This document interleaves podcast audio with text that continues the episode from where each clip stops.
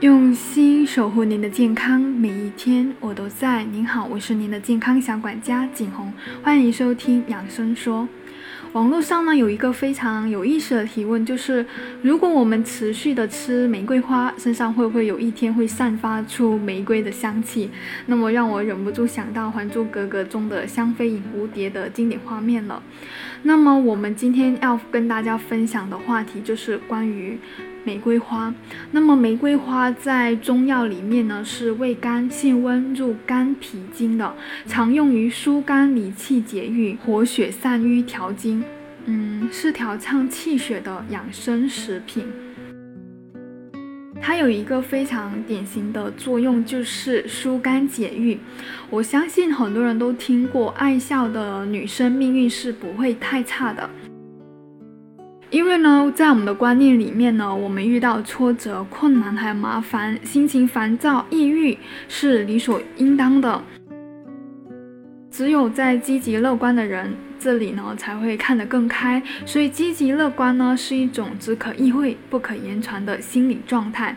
如果仅仅是不良的情绪不会对身体造成影响，当然是无伤大雅的。但是很多问题呢，就是因为不良情绪引发的，长时间的精神紧绷、压力大又无处发泄，就非常容易生病。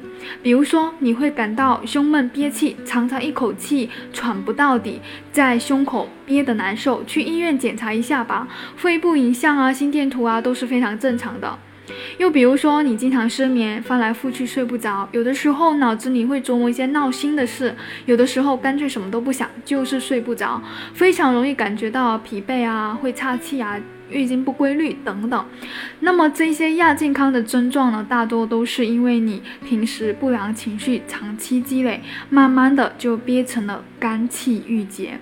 前期可能还只是这些身体的不适，要是不及时的排解、疏肝理气的话，那么后面就会出现实质性的疾病了。所以呢，在出现这种情况呢，我觉得平时在日常的饮食生活当中，无论是工作还是生活，都可以多喝一些玫瑰花茶。那么玫瑰花的第二个作用就是可以活血化瘀。我们作为女生呢，其实都是需要靠血来滋养的。那么玫瑰花它是如何去活血化瘀的呢？我们想象一下，如果我们身体内的血流是一条河道的话，然后淤堵了，比如说河道的某一部分被淤泥堵住了，那么要把这个水疏通，有几种方法。那第一种方法呢，就是。呃，那我们要想一下，就是怎么样让让血管里面血液能够持续流通。第一种方法就是改变水流速度，那么玫瑰花中的活血就可以起到这样一个的作用。另外一个就是扩宽河道，因为有一些研究表明，玫瑰花是有扩张血管的作用的。那第三方法就是疏散淤泥。那么疏散淤泥呢，就是因为它玫瑰花经过研究表明是具有营养心肌、增加心肌血流量、降低血粘度的作用的。所以玫瑰花这么多的好处，我们要怎么喝呢？其实只要泡在水里当茶水喝就可以了。